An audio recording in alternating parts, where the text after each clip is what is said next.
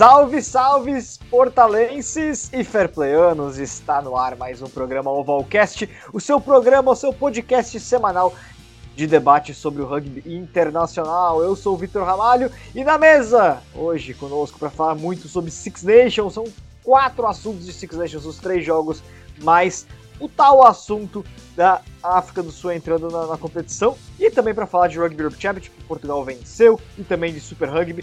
Estão aqui comigo hoje, ele não tem comentarista de Araque, Francisco Isaac. O Vitor Ramalho e grande Márcio Chitão aqui, que regressou ao nosso painel, que é sempre importante termos aqui o grande Chitão para me irritar um bocadinho mais, já que o Muralha hoje não está cá. Mas mas vai ser muito bom para falarmos sobre essa bobagem da África do Sul ir para as Six Nations, é mesmo bobagem, não tem outro nome que se chame. E destacar que Portugal ganhou a Roménia a primeira vez desde 2011, como o Vitor já me tinha contado, o que é um facto assinalável, mas que não pode ser altamente festejado porque a Bélgica também fez a, a história de ganhar à Rússia pela primeira vez e com ponto de bónus. Por isso já está a dois pontos de Portugal atrás e até ao fim vai ser uma, uma, uma perseguição para ver quem desta divisão ou não, sendo que a Rússia está em último lugar com a Roménia logo a seguir. Muito estranho este. Exatamente. E ele é a voz da razão, Márcio Gitão, de volta ao seu habitat natural. Opa, fala pessoal do portal do rugby, Fair Play, imenso prazer estar tá aí de volta. Bom, deixei a minha cadeira aí para grande Diego Gutierrez, né, nosso Diego Monteiro, o Djalma Cerola, estreante aí grande amigo meu participando, Júlio Muralha, grande amigo do Francisco Isaac. E agora vou retomando aqui o meu lugarzinho e vamos falar hoje de muito Six Nations, tanto o A e o B, né? Porque o B teve muitas emoções, como Isaac falou agora há pouco. É, exatamente. Ah, vamos começar pelo Six Nations B, informalmente chamado assim, porque o nome da competição é Rugby Europe Championship, é bom a gente deixar isso claro. É, tivemos Bélgica 38, Rússia 12, Portugal 22, Romênia 11, Isaac já falou, né, primeira vitória da história da Bélgica sobre a Rússia, primeira vitória de Portugal sobre a Romênia desde 2011, e Espanha 10, Geórgia 23, aí a Geórgia segue como a grande favorita ao título, no papel era o jogo mais difícil para a Geórgia, e ela sobressaiu, um jogo com 11 mil torcedores na Espanha. A Espanha vem acumulando bons públicos por lá. Isaac, é, a vitória foi crucial para Portugal. No entanto, ainda tem essa questão né, de que a Bélgica venceu e embolou de vez. Não dá para descartar que Portugal e Bélgica, apesar das vitórias, continuam na, na luta até o final para se manterem uhum. na, na, elite, enquanto essa briga por ficar na elite é, engoliu também Romênia e Rússia, que vão começar a pensar no assunto também, né? É verdade. Um, é assim, a descida é sempre preocupante. No entanto, era mais preocupante para, Bel para Portugal ou para a Bélgica ficar em último lugar e, e que não tenha de rebaixamento direto, porque joga um playoff com o campeão do Trophy, que será a Holanda este ano, é o que tudo indica. Mas a Rússia e a Roménia ficarem em último este ano não é preocupante e chato, mas não é preocupante porque depois nesse jogo eles metem a melhor equipa a jogar e, e, e salvam -se sempre dessa divisão. A questão aqui é que uma questão de ranking interessa a qualquer uma delas lutar por ele. E neste momento a Bélgica consegue uma vitória estrondosa contra a Rússia uh, em casa em, em Bruxelas e Portugal vai, ganhou a Roménia em casa, mas é forçado agora a jogar fora até o fim. Por isso, Geórgia, Rússia e Espanha. Não é fácil. Geórgia é, é Geórgia em Paris, né? O jogo é em Paris. Pronto, é, por isso vai ser em casa de Portugal, mas não sendo em Portugal. Vai Sim. ser na comunidade dos outros Ascendidos, vamos ver o estádio pr praticamente cheio, porque realmente se há, há uma, se há uma coisa que é, é essencial no, para o desporto português é juntar as comunidades luso-descendentes ao, ao desporto. Por exemplo, quando Portugal foi campeão da Europa em 2016, eu continuo a dizer, cá em Portugal dizia-se o slogan 11 milhões, e os 11 milhões é só quem vivia cá, mas quem levou Portugal ao título foram os luso-descendentes que passaram os dias todos a andar atrás de Portugal e, e a acarinhar é. os jogadores e nós esquecemos muito, bem, muito da diáspora. Por isso foi uma boa ideia jogar contra a Geórgia, mas a Bélgica tem vantagem. Sim, diz. É, não, é igual aquela, aquele seu convite para mim, né? Para eu vestir a camisa da seleção portuguesa, né? Oh, exatamente, quando quiser. mas depois vais ter ser uma advira mas depois deixas de ser tupi. Mas é melhor ser lobo do que tupi, porque os lobos, pelo menos, têm dentes, os tupis não têm dentes. Ah, Então, tem dente, claro que tem. Não é afiado, mas tem. É. Mas pronto, o destaque de Portugal, muito rapidamente, não há muito para conversar, foi um grande jogo de Portugal. A Roménia nunca teve grandes hipóteses. Foi o Dani, Dani Antunes que mais uma vez faz um, um grande jogo. Realmente o jogador do Massi é, é um jogador diferente. O Mike Tadger uh, é o Mike Tadger, é dos melhores treinadores do campeonato francês. E o António Vidinha, mais uma vez, faz uma exibição monumental e que fez toda a diferença. E é isto que eu tenho a dizer. Agora vamos ver os, os, os próximos capítulos, porque Geórgia e Portugal vai ser interessante, mas se a Bélgica consegue ganhar, ganhar mais algum jogo, já vai lançar muito, muito, muitas, muitas dúvidas a Portugal.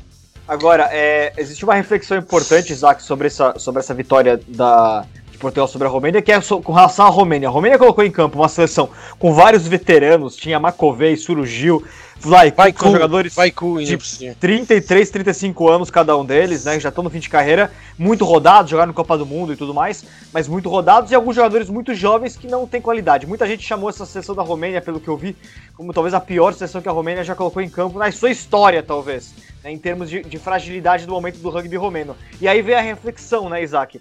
A Romênia, ela vem muito mal no rugby juvenil. E ela tem, por outro lado, um campeonato de clubes profissional. O que prova, o que é uma grandíssima prova, o caso da Romênia, de que profissionalismo não é solução se você não tem uma categoria de base desenvolvida. Uhum. A Romênia prova isso é, com, essa, com esse seu declínio abrupto. Abrupto não, né? Mas. Não, progressivo, eu diria, porque não é tão abrupto assim. Mas. Mas desceu um degrau, claramente, né? Foi uma queda que aconteceu. Uhum. É, então, de qualquer maneira, ela prova isso, né? É, atenção para a gente no Brasil, inclusive, que está discutindo profissionalismo antes de discutir categoria de base, né? Bom, vamos lá então para os outros assuntos. Vou começar é, com o assunto mais delicado de todos, que é o assunto tal do assunto da, da África do Sul no Six Nations. É, tem a questão do Japão também, mas o Japão, sinceramente, eu nem, não, nem vão entrar nessa discussão muito, porque parece absolutamente irreal, mais irreal do que a questão da África do Sul mesmo. Então, é... Vamos discutir a questão da África, sobretudo por conta de fuso horário e tudo mais. Então, uhum. sobre a questão da África do Sul. Esse papo todo, em primeiro lugar, não tem nada definido sobre o assunto, existem especulações. As especulações, elas dão conta de que a África do Sul estaria negociando com o Six Nations. O que, na verdade, foi dito primeiramente numa reportagem do L'Equipe, que o Laporte, né, é um dos diretores lá na França, né, candidato a vice-presidente do Ouro do Rugby, deu a entender que havia esse tipo de conversa lá dentro. É, e depois o Daily Mail, que é um jornal notoriamente. Tabloide. tabloide. Nós jornal.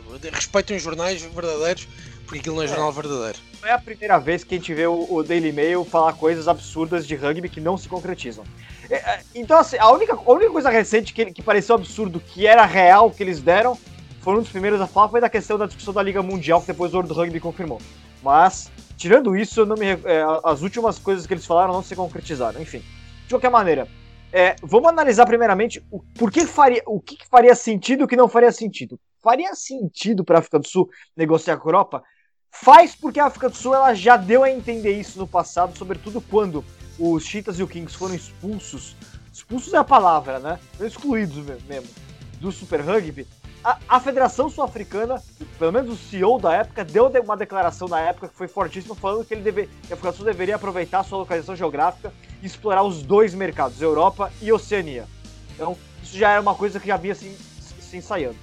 De outro, de outro lado, a gente sabe muito bem que a África do Sul, é, ela sempre teve em atrito com a Sanzar, a entidade que, que rege o rugby do Hemisfério Sul, no caso, formada por ela, Argentina, Austrália e Nova Zelândia, ela sempre teve em atrito, sobretudo com a Austrália e Nova Zelândia, muito por conta de uma certa desigualdade histórica que existe dentro do Super Rugby, com relação a, a mais viagens que, os, que as equipes sul-africanas fazem, aos fuso horários das transmissões que sempre foram piores para os sul-africanos, e questão também de divisão de verba, porque os sul-africanos acreditam que eles têm um mercado maior, apesar de ser um mercado mais pobre por conta da, da moeda sul-africana que é mais fraca. Mas de qualquer maneira, é um mercado que costuma ter números em termos de audiência maiores do que dos outros países. Então sempre existiu essa, essa, esse atrito entre os lados. Isso claramente pode ser uma forma da África do Sul pressionar é, sul-africanos e, e pressionar neozelandeses e australianos para conseguir contratos melhores quando houver a renovação disso tudo.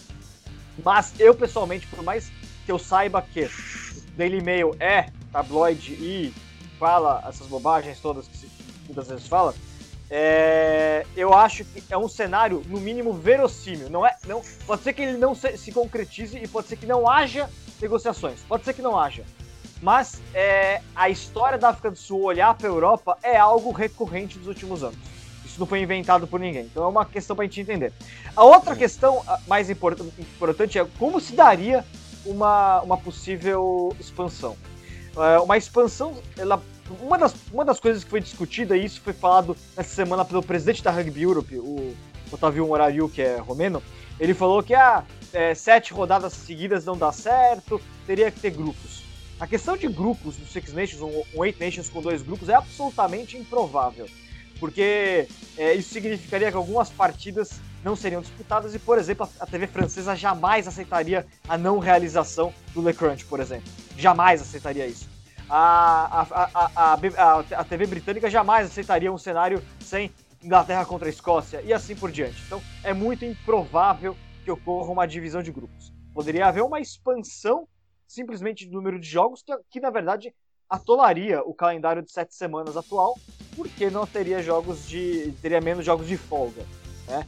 É, sobretudo a equipe que folgasse na primeira rodada, a equipe que folgasse na última rodada, no caso de sete seleções, estaria em desvantagem, faria seis jogos consecutivos. Isso vai contra a política de bem-estar do atleta atualmente, então isso não daria muito certo também. Uh, enfim, são várias questões que, gente, que, que, que há para se discutir com relação ao calendário e certamente não seria expandido para além das sete semanas atuais por conta da pressão dos clubes europeus que pagam o salário dos jogadores e não querem perder esses atletas, né? Então tem muita coisa para ser colocada aí.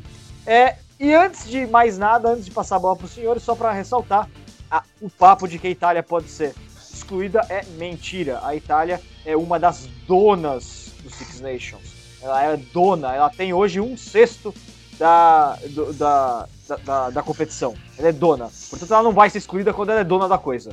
Né? Ela pode, pode haver, se houver uma expansão para outros países europeus um dia, certamente será ou na condição deles comprando adquirindo um, spa, um, percentual dentro do Six Nations ou então na condição de convidados, né? É, portanto, esqueçam o papo de Itália, que isso daí é muito chato, toda hora acontece e não tem nenhuma sustentação. Então, é, na sua visão, independente do quão plausível é ou não a África do Sul, você acha que para a África do Sul faria sentido isso?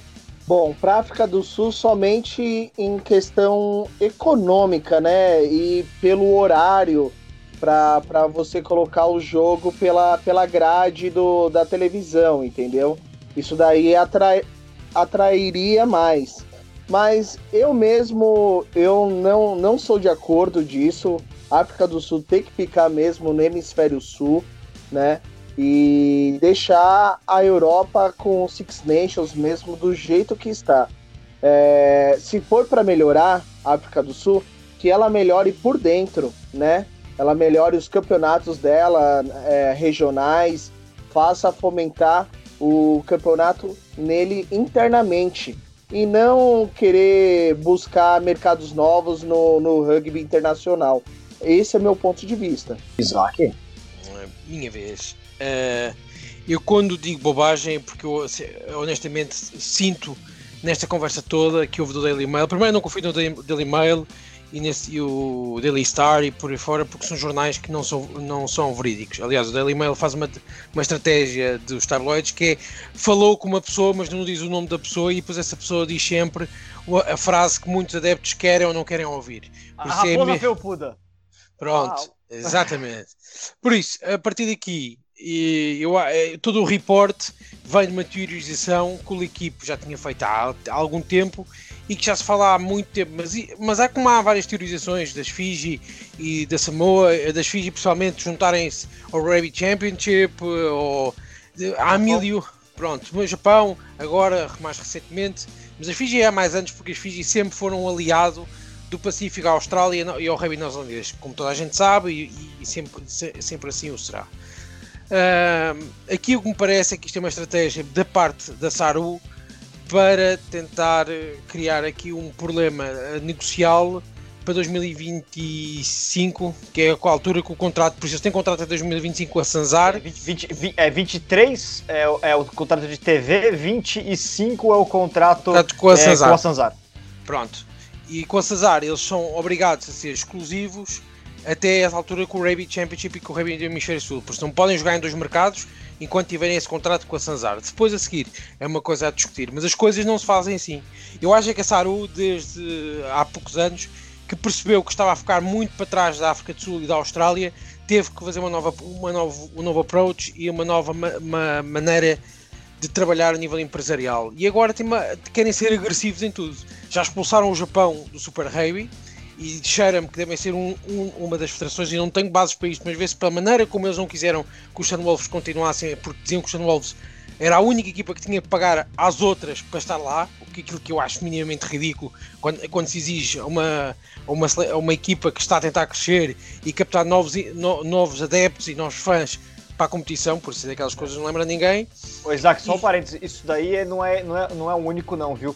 É, por alguns anos a Benetton Treviso e a Itália também teve que sujeitar não, tô, regras não, diferentes. Eu tô, eu tô, eu estou a falar é no Super Rugby, não estou a falar. Eu, sei, sei.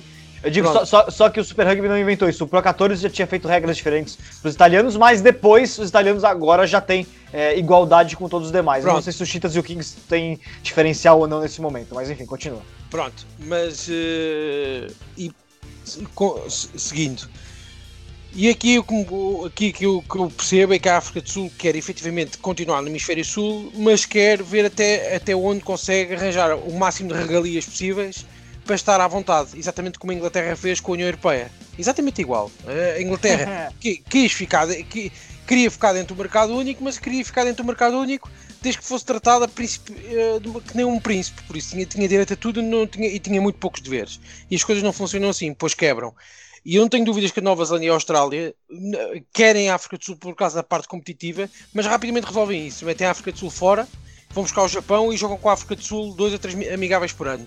E está resolvido o problema, porque jogam em amigáveis aquilo que jogariam no Rugby Championship e fica, fica resolvido. Eu acho que estas nações nunca vão deixar de ser nações, não só por causa da sua história, mas também porque a CVC não quer libertar isto, porque sabe que se introduzir aqui mais uma seleção que pode perder adeptos, porque os adeptos do Hemisfério Norte, quer queira-se, quer não, são muito mais rígidos que os do Sul. As coisas para eles têm que ser assim. E é assim e acabou, não há maneira. Se os Saracens saíssem para Pro 14, não tenho dúvidas que perdiam metade do seu público. E é assim que as coisas funcionam. A Europa sempre foi muito rígida em termos das suas competições e como é que gosta de ter os seus grupos. A introdução, a introdução até dos Cheetahs e os Kings no Pro 14 resulta muito mal. A maioria dos adeptos na Europa detesta os Cheetahs e os Kings dizem que não faz parte de, de, do, do, do, seu ADN e depois são equipas que estão sempre a perder, não alimentam nada na competição e depois ganham um jogo e estragam a, a época os Glasgow Warriors ou quem seja. E isto é um pequeno exemplo daquilo que não vai correr bem. As seis nações vão continuar a ser assim, com aquelas seis, enquanto render. Quando a CVC ver, começar a perceber que tem uma quebra enorme nas vendas, seja na televisão e também nos estádios e o que seja, e na, e na publicidade e por aí fora, aí é que pode começar a pensar em outras maneiras de, de, de alargar o torneio.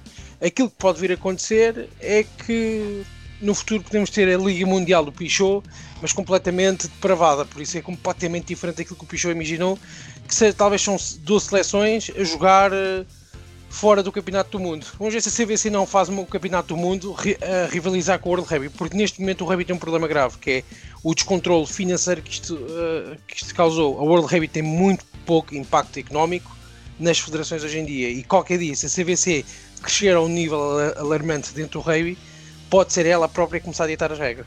Só para o pessoal entender, a CVC é um fundo de investimento, né? Que tem buscado investir em competições de rugby, já comprou um pedaço da Premiership, estava negociando, tá ainda negociando, né? Acho que não concretizou ainda com Pro 14 e com Six Nations. Exatamente. E agora ainda surgiu o boato de que ela estaria com interesse no Super Rugby também, né?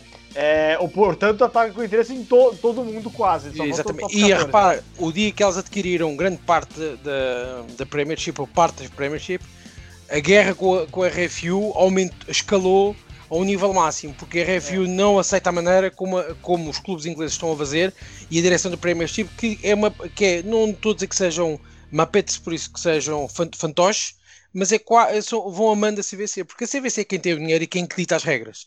E aqui é que está. Por isso eu estranho, por exemplo, a Arabia Australia querer mais ou menos cortar laços, uh, querer negociar um melhor contrato com a Fox Sports neste momento. Por isso é, é porque alguma carta devem ter, devem ter na manga.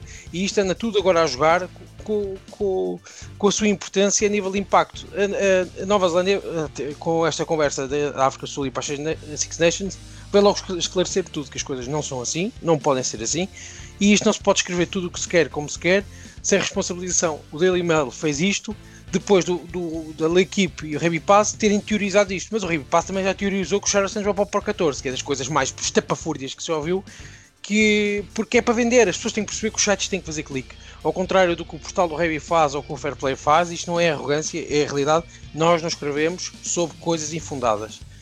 Podemos analisar, como o Vitor fez, esta notícia que saiu no Daily Mail e no L'Equipe e no Heavy Pass, mostrando que pode ser provável, nada é impossível neste, nada é, uh, nada é impossível, aliás, é, pode ser possível, porque nada é impossível neste mundo, como já vimos por vários incidentes, mas não é nada provável. E aqui que as pessoas têm que, as pessoas têm que ter cuidado daquilo que leem e aquilo que, que absorvem, porque o rugby é muito fácil de enganar as pessoas. Porque todos os anos aparece a notícia que a Geórgia vai para as seis nações se ganhar a Itália um jogo. Uh, como se fosse um, não, como se fosse um jogo a editar tudo que as Fiji estão quase na, na, no Rugby Championship. É verdade, nunca vai, para mim nunca vai acontecer. Mais rapidamente vamos ver uma equipa de Super Rugby das Ilhas do Pacífico a ir ao Super Rugby como convidada, algo assim. E as, e as, porque as coisas no rugby, se olharem para os últimos 15 anos, têm evoluído muito pouco a nível de competições. Têm evoluído pouco porque elas são assim, fazem muito dinheiro assim. O que faz pouco dinheiro às vezes são as federações como a Austrália, que nos últimos 4 anos têm sofrido de más decisões, como foi aquela de expulsar os Force, que era eh, que era, era a franquia que mais fazia trabalho de grassroots, para, para apostar nos Rebels que não tem nada. Não se percebe porque é quiseram fazer guerra em Melbourne quando Melbourne não é uma cidade, cidade de reunion. Exatamente. E, Isaac, interessante só a última reflexão para fechar esse assunto, que é, não existe, como uma máxima da ciência política, né? não existe exatamente vácuo de poder. Né? A partir do momento que a, que a, que a Liga Mundial é, deixou de cena e saiu de cena o Pichot, a CVC parece que entra ocupando esse espaço e na verdade pode acabar indo para o mesmo caminho que o Pichot queria. Só que a questão é, não é o, a, a, o conceito de Liga Mundial que estava sendo combatido como as pessoas acreditam que estava sendo combatido. Eu, é eu quem manda, é quem controla que é a questão. Né? Eu, faço, eu faço uma comparação que é muito fácil. O Pichot era a favor de novas coisas no rugby, de um ponto de vista do socialismo, do ser social mais comunitário. Eu sei que há pessoas no Brasil que quase que votaram Bolsonaro ou não votaram porque, por muito pouco, mas as pessoas têm que perceber que a comunidade, o socialismo, é o caminho ideal para toda a gente beneficiar e crescer todos ao mesmo tempo. O que a CVC quer é o crescimento só de alguns à custa dos outros. Não quer dizer que não aposte nas Fiji ou na, ou no, ou na Geórgia, mas é, é, é de pouco tempo, porque depois os larga quando os outros voltarem a estar alinhados. E aqui, é aqui que entra, o Pichot saiu e saiu este modelo mais aberto e mais livre e mais social para, para o World Rugby agora investir outra vez no elitismo. E o Rugby atravessa, pode atravessar outra vez uma fase negra da sua história. Bom, vamos passar para o Six Nations então. Já temos já, o Six Nations o real, o que aconteceu, o que está acontecendo nesse exato momento. É, vamos para os resultados, vamos analisar os três jogos. Em primeiro lugar, Irlanda 24, Gales 14. Esse resultado colocou a Irlanda na liderança provisoriamente, né, até domingo. É, e depois tivemos Escócia 6, Inglaterra 13. É, e no domingo, a França assumiu a liderança de vez por conta do saldo de pontos ao fazer 35 a 22 contra a Itália. Uh, vamos começar com os, do, com, os, dois jogos, com o jogo mais, mais interessante do ponto de vista é, da competitividade da, da partida, enfim, da, da, da, qualidade do jogo, foi Irlanda e, Ga e Gales. 24 a 14, a, a, Irlanda começou. O primeiro tempo da, da Irlanda foi bastante interessante, né, porque a equipe conseguiu colocar, impor uh, o, seu, o seu jogo e, e, e alargar, e quando o Gales. É, quando, quando Gales é, entrou no segundo tempo, até teve alguns, alguns momentos é, para tentar a reação.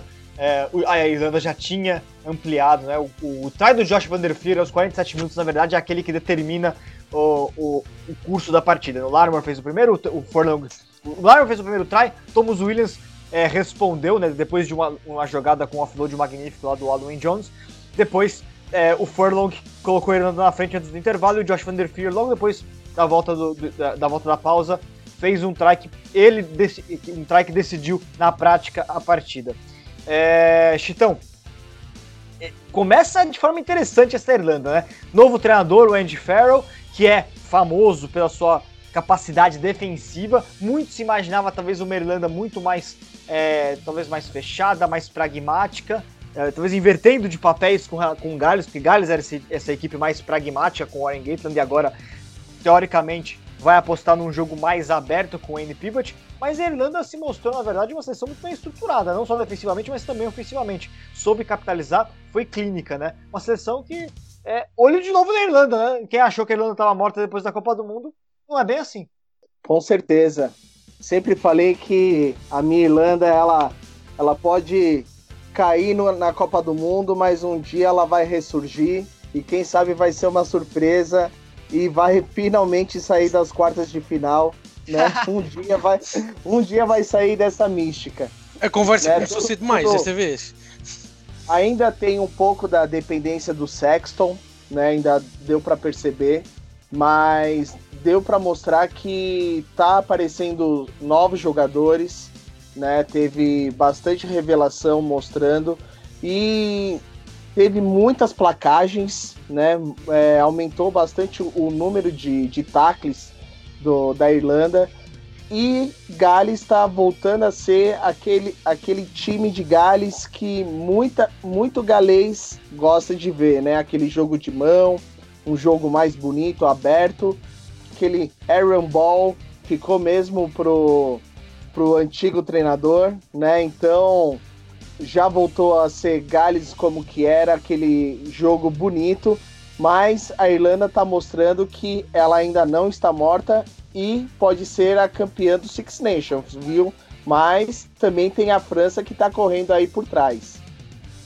É, Isaac, a Irlanda tinha umas questões antes da partida, né, sobretudo a ausência do Gary Ringrose, e no final das contas a Irlanda soube é, se impor, né? Foi um jogo bastante interessante, sobretudo no primeiro tempo, até ali é, o try do Josh Van Der ainda mostrou uma, uma equipe com alternativas de jogo, né? É verdade, é assim, tu estavas a dizer na bocadinho que a saída do Gatland e a entrada do Pivac podia eh, abrir mais o jogo galês.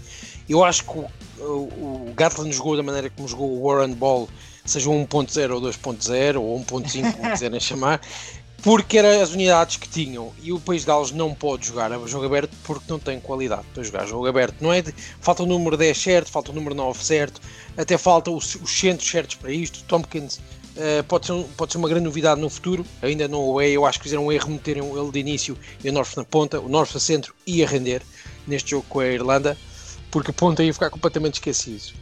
Porque posso ver o Gatland com os Chiefs e os Chiefs jogam um rugby super compacto fantástico uh, e é super divertido, não perderam os offloads, até ainda fazem mais. O Gatland tem, sabe jogar é com as cartas que tem. E o país de Gales, nisto com a Irlanda, não soube jogar com essas cartas, uh, perdeu-se um bocadinho no jogo e quando teve a oportunidade de virar o resultado, foi entre os 50 minutos e os, até o ensaio da Irlanda.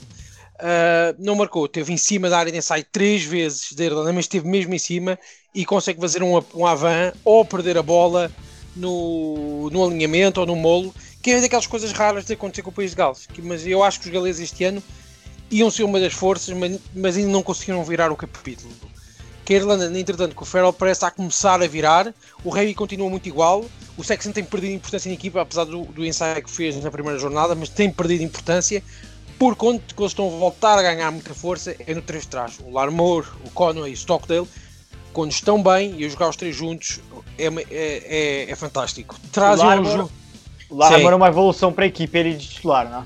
É, o Larmor e para mim o Conway é, é os três juntos. É o futuro. A Irlanda pode ter aqui neles jogadores para os próximos 8 anos, se não 9 anos, de grande rugby, porque os três jogam muito bem e fisicamente são extremamente aptos. E aqui está talvez o segredo. Agora falta ter um bloco de avançados muito forte e que eu tenho o Forlong, o Ryan o O'Mahony já é um bocadinho velho, mas tem outras soluções que estão a aparecer. E aqui o grande problema da Irlanda vai ser substituir o 9 e o 10. E vamos ver o que é que isso trará para o futuro.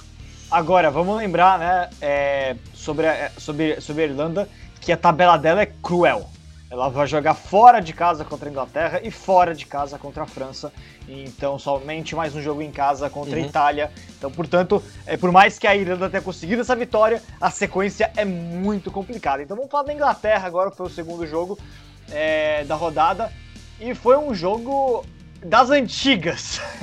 Muita chuva, muito vento, né? O famoso um... jogo dos ventos, viu? É, Acho que o, um... vento foi o, o fator determinante desse jogo, viu, Vitor? É, tem um, eles estão chamando de Storm Chiara, né? O nome da tempestade é, que tá rolando lá na, na, lá, na, lá na Escócia. Inclusive fez, fez cancelar o Six Nations feminino. Foi pra, foi pra segunda-feira, foi pra hoje o jogo da Escócia. É, pra hoje, né? É a nossa gravação, mas foi, foi pra segunda-feira o jogo da. É, de Escócia e Inglaterra no feminino, por exemplo. Então, é, teve jogo cancelado também na. É, enfim, de, de, outra, de outras competições por lá. É, foi um jogo das antigas no sentido de que é, Escócia e Inglaterra, a história desse confronto é sempre de placares baixos, na verdade, né? Pelo menos ao longo da era amadora. Né? Na era profissional, lógico que isso mudou, né? Basta falar do resultado do ano passado, de 38 a 38. Mas foi um jogo que voltou a lembrar os jogos antigos por conta da falta de pontos é, e muito por conta da, é, das, das situações meteorológicas, né?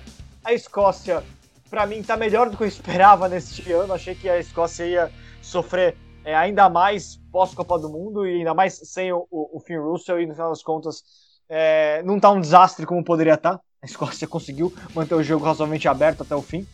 E a Inglaterra só conseguiu, é, aos 70 minutos, o, o try que, que, deu a vitória realmente tá, com, com Ellis Gang. Aliás, que o Ellis Gang que o, que o Isaac já exaltava é, recentemente, né? 13 a 6, que para a Inglaterra não resolve muita coisa. Uma vitória sem bônus contra a Escócia. Para quem já perdeu a primeira rodada no Six Nations, a Inglaterra vai ficando para trás. Ainda que não esteja morta, porque estamos na segunda rodada e ainda tem muita coisa para rolar no Six Nations, né? É, é, em termos de. Sobretudo, sobretudo pensando que a Inglaterra vai receber a Irlanda e receber Gales. Por isso que ainda tem muita coisa, ainda nada está tão definido dessa maneira por conta da tabela da Inglaterra e por conta da tabela da Irlanda, por exemplo. Tá? Titão, você, como forward raiz, curtiu o jogo, né? Com certeza, foi um, um jogo na cabeçada na base, né? Foi, foi um puta jogo porque os chutadores não teve vez, né? O, o vento fez o, o seu jogo tanto vários chutes em conversão e até em chutes de penais não foram efetivos. Então, o jeito mesmo era fazer a cabeçada na base e fazer placar baixo mesmo. Placar baixo e foi um belo jogo. Deu para mostrar que a Escócia está evoluindo bem. O, a próxima rodada que eu acho que vai ser interessante, né, Vitor e Isaac? que vai ter Itália e Escócia. Esse é jogo eu tô, tô curioso para assistir, porque tanto Escócia quanto Itália evoluíram nesse Six Nations diante da Copa do Mundo. Uh, Isaac, oh, é, é, difícil, é difícil analisar tanto um jogo quando a situação meteorológica atrapalhou de, de fato, né? Uhum. Uh, é difícil porque acaba por ser decidido nos pequenos detalhes. Uh, ganhou quem defendeu melhor e quem, e quem soube controlar a bola um bocadinho melhor. Apesar das duas equipas terem tido muitos problemas, é normal. Muita chuva, muito vento, uh, frio também não ajudou nada. E o, o Stuart Hogg tem azar naquele lance. Eu não, eu não acho que ele esteja desconcentrado, é difícil. A bola, a bola está muito molhada uh, apanha desprevenido, desprevenido e, o, e, normalmente o defesa que está lá atrás é aquele jogador que muitas vezes fica completamente quase congelado quando apanha este tipo de tempo. Por isso depois decide-se no, no, detalhe que é uma entrada em rompante do Ellis Gaines, que é um jogador eh, extraordinário, com o empurrão do Itoge, do Lunchberry e do, do Underhill até a área de ensaio. Não é, um, não é um jogo fácil de análise, eu tive dificuldades a escrever sobre ele porque foi na defesa que se decidiu. A Inglaterra defendeu melhor, recuperou mais bolas, uh, foi mais foi mais inteligente nesse, nesse primo de jogo. E a Escócia Mas não, não é. Foi, não foi um mau jogo da Escócia, não, de qualquer maneira. Não, não acho, acho que não foi um mau jogo de nenhuma das equipas. Acho que as equipas jogaram com aquilo que podiam jogar. E, e faltou, é, talvez, naqueles momentos, um pico de aceleração, mas muitas vezes eles conseguiam ganhar metros, tanto a Escócia como a Inglaterra, tiveram lá algumas quebras de linha, mas de repente, quando faziam, queriam fazer o passo rápido, bola no chão, bola molhada, atrapalhação. Uh, a Escócia tem mesmo dois, tem dois, dois line-outs nos últimos 8, 5 metros da Inglaterra e, e, o molde não é bem feito e depois atiram a bola ou calhas para trás. Uh, as coisas assim também são difíceis. Por isso ganhou a equipa que defendeu melhor e que teve mais, uh, teve um bocadinho mais de garra. A Inglaterra neste jogo teve um, bocado mais de garra e, e soube ir atrás do resultado. Agora, tem a questão do. Só pra, né, esse, esse jogo. A gente já discutia a questão da titularização do Willie Hines e não foi bem, né? Apesar da dificuldade do jogo, acabou sendo substituído antes dos 60, 60 minutos. Né, uma substituição tática tentando mudar a situação da partida. Né? Você já uhum. tinha ressaltado isso, que, que ele. Tem gente que acha que ele é a solução, mas ele não é a solução para a Inglaterra, né, para a camisa 9. Uhum. Continuo a achar que o Ben Youngs é o, o rei e senhor da camisola número 9.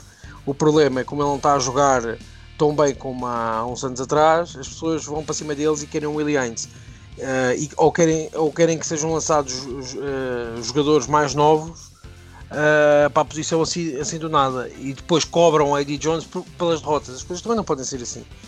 O Eddie Jones tem que procurar o número 9 e eles já puseram no, no training camp o miúdo com 21 anos a treinar para começar a ganhar mecanismos. Mas acho que depois este jogo tinha sido o Ben Youngs. O Williams neste jogo a titular não esteve bem e foi um, para mim não foi menos um, mas não adicionou nada e até conseguiu estagnar um bocadinho o jogo. Pure, conseguiu tornar o jogo do Ford ainda mais fraco daquilo que foi. É, e, a, e, a, Inglaterra ainda apostou em seis forwards no banco de reserva, só deixou dois jogadores de linha para reserva, Ben Youngs e Oli Devoto, né? E, e, e, engraçado que a gente até.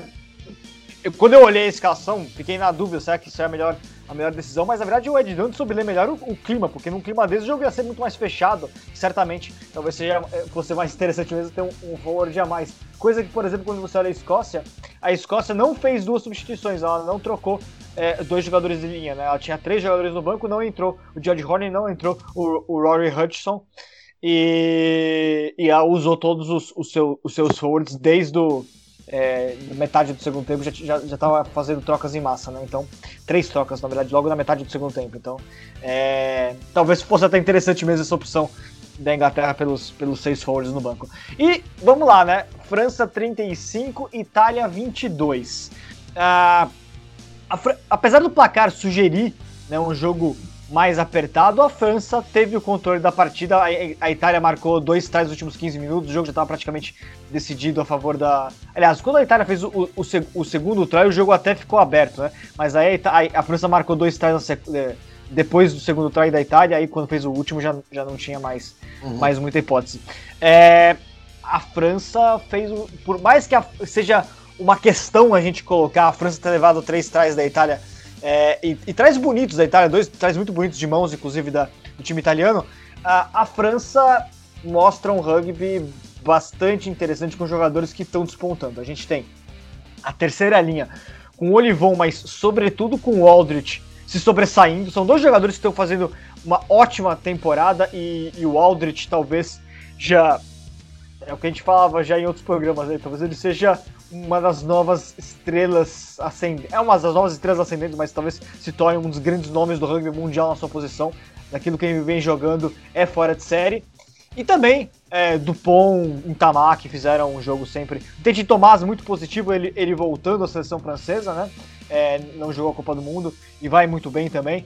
Enfim, é uma França que mostra muita qualidade, mostra é, um rugby, talvez, sobretudo, mais confiante do que era a França é, até pelo menos 2018, né? Em 2019 ela ganhou um pouquinho de, de corpo, mas 2018 era uma seleção completamente desfigurada, completamente sem confiança, e a gente vê uma França com jovens jogadores que têm muita qualidade e sabem impor o seu jogo, né? Passando pro Chitão, Chitão, cara, como joga a bola do Pom? Do Pom e, e, e Aldrich. Pra você, quem que é o, o, o grande destaque, o grande nome dessa França nesse momento para você? Se tivesse que escolher um aí. Bom, eu vou considerar como uma dupla com Dupont e o Intamac. Esses dois juntos, eles estão segurando bem a França, fazendo aquele rugby champanhe fazer acontecer e ser o que a França sempre foi, né? Aquele jogo de mãos, um jogo bonito e tá tá mostrando muito, tá muito o Dupont mostrando que ele vai ser um dos melhores camisa 9 do mundo até da história, viu? Tô gostando muito. Ô, louco. Sim, sim.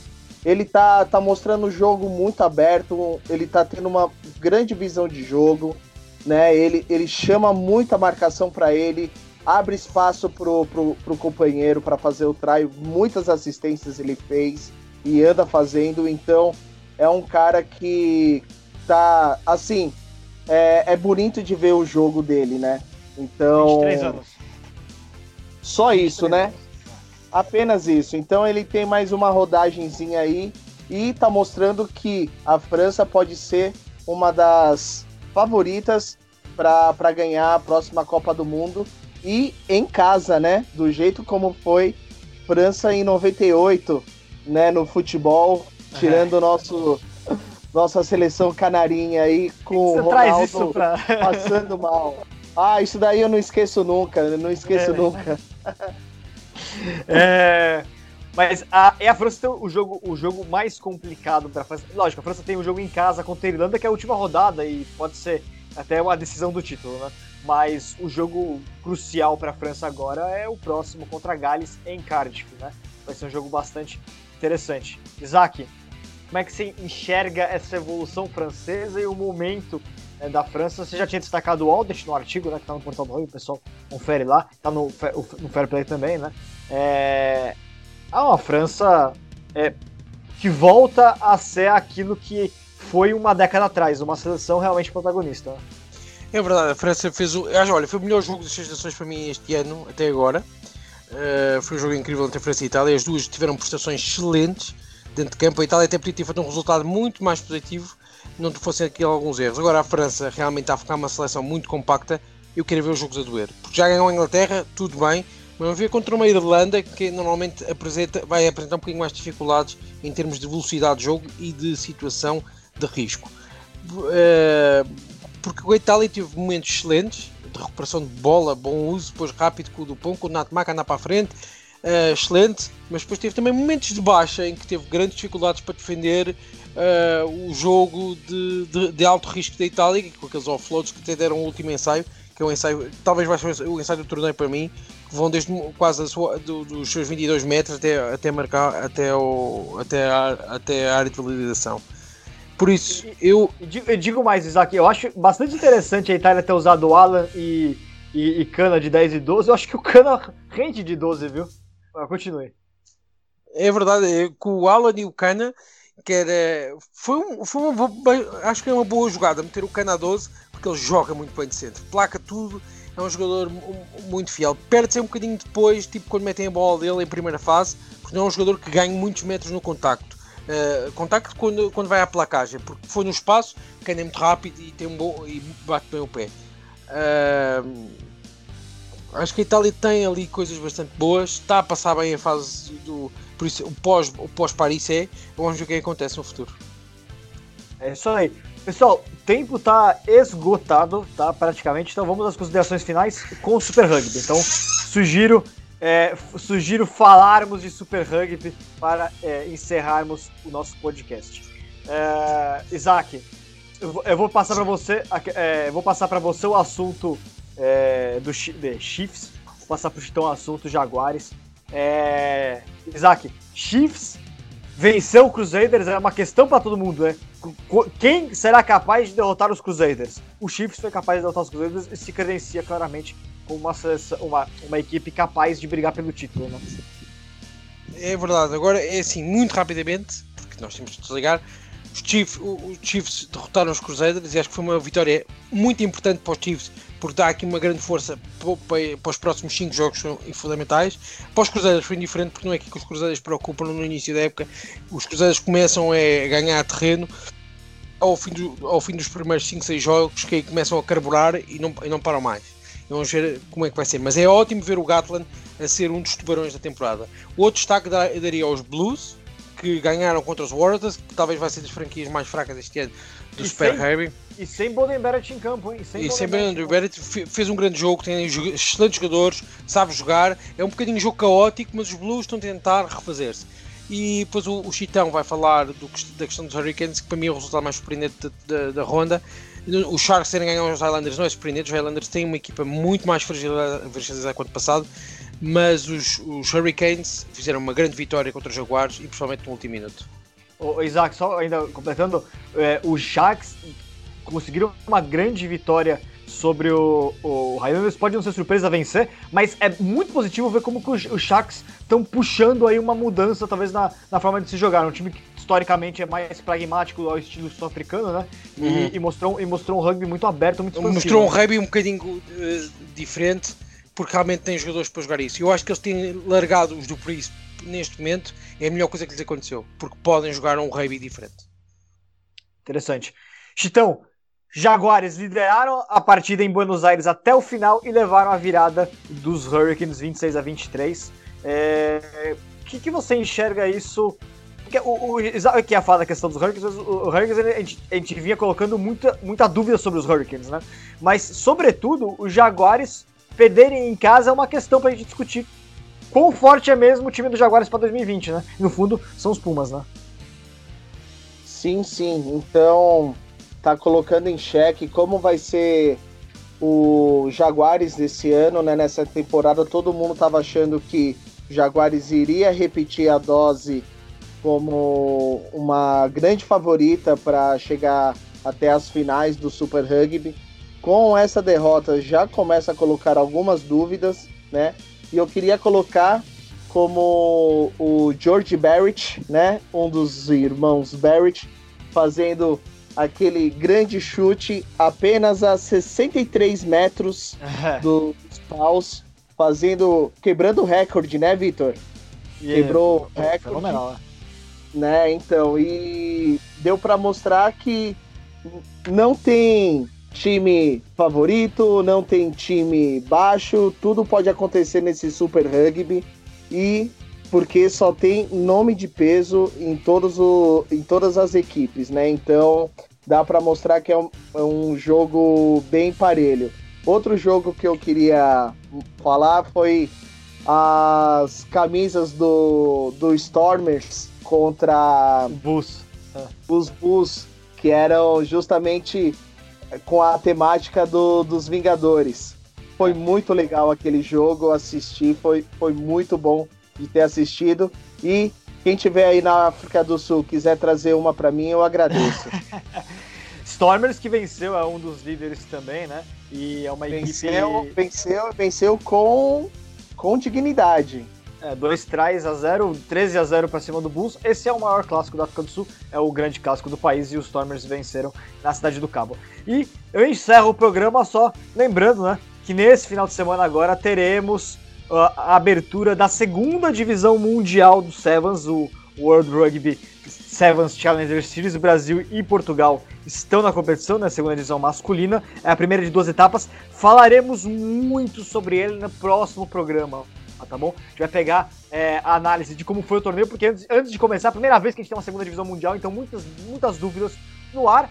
É, vamos ver como é, que vai, como é que vão se sair as equipes, a gente debate, porque logo no final de semana seguinte também tem a segunda etapa, são duas etapas consecutivas. Então o próximo programa, que não terá, não falará sobre Super Rugby, é, não falará sobre Six Nations, perdão, o Six Nations tem uma pausa no próximo final de semana. Falaremos, lógico, sobre Super Rugby, mas também falaremos muito sobre Sevens, a segunda divisão mundial, por conta da participação de Brasil e Portugal. Torneio no Chile agora, na sequência, torneio no Uruguai. Fiquem ligados porque vale promoção para a primeira divisão mundial. É a primeira vez que a competição acontece. Valeu, pessoal. Até a próxima. Até semana que vem.